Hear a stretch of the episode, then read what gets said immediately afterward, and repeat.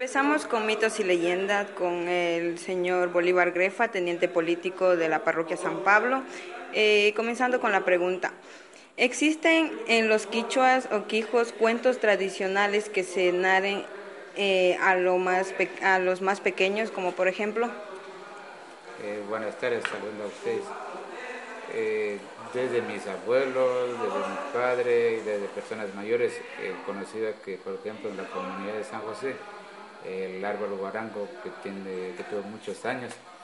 Eh, justo en ese, en ese árbol, pues los mayores nos han dicho que ahí aparecen eh, como toros grandes, negros en la oscuridad.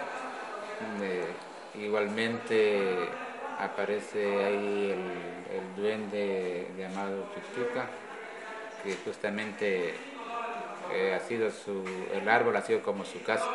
Entonces, esto es lo que he llegado a conocer, que siempre, pero no aparece a, eh, todos, sino a personas que más o menos tienen ya ayunan, tienen, tratan de, de ser curanderos.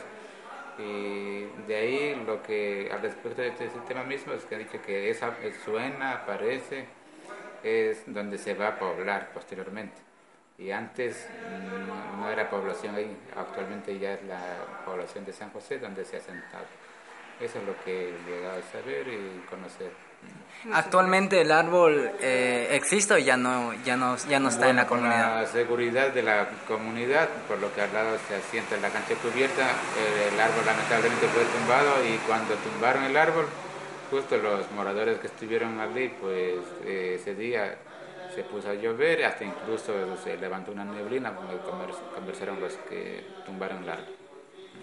Ok, muchísimas gracias. Entonces, como fue un cuento más o menos para generar un poco de miedo en, en la comunidad y a los niños mucho peor, entonces yo creo que es muy interesante. Muchísimas gracias.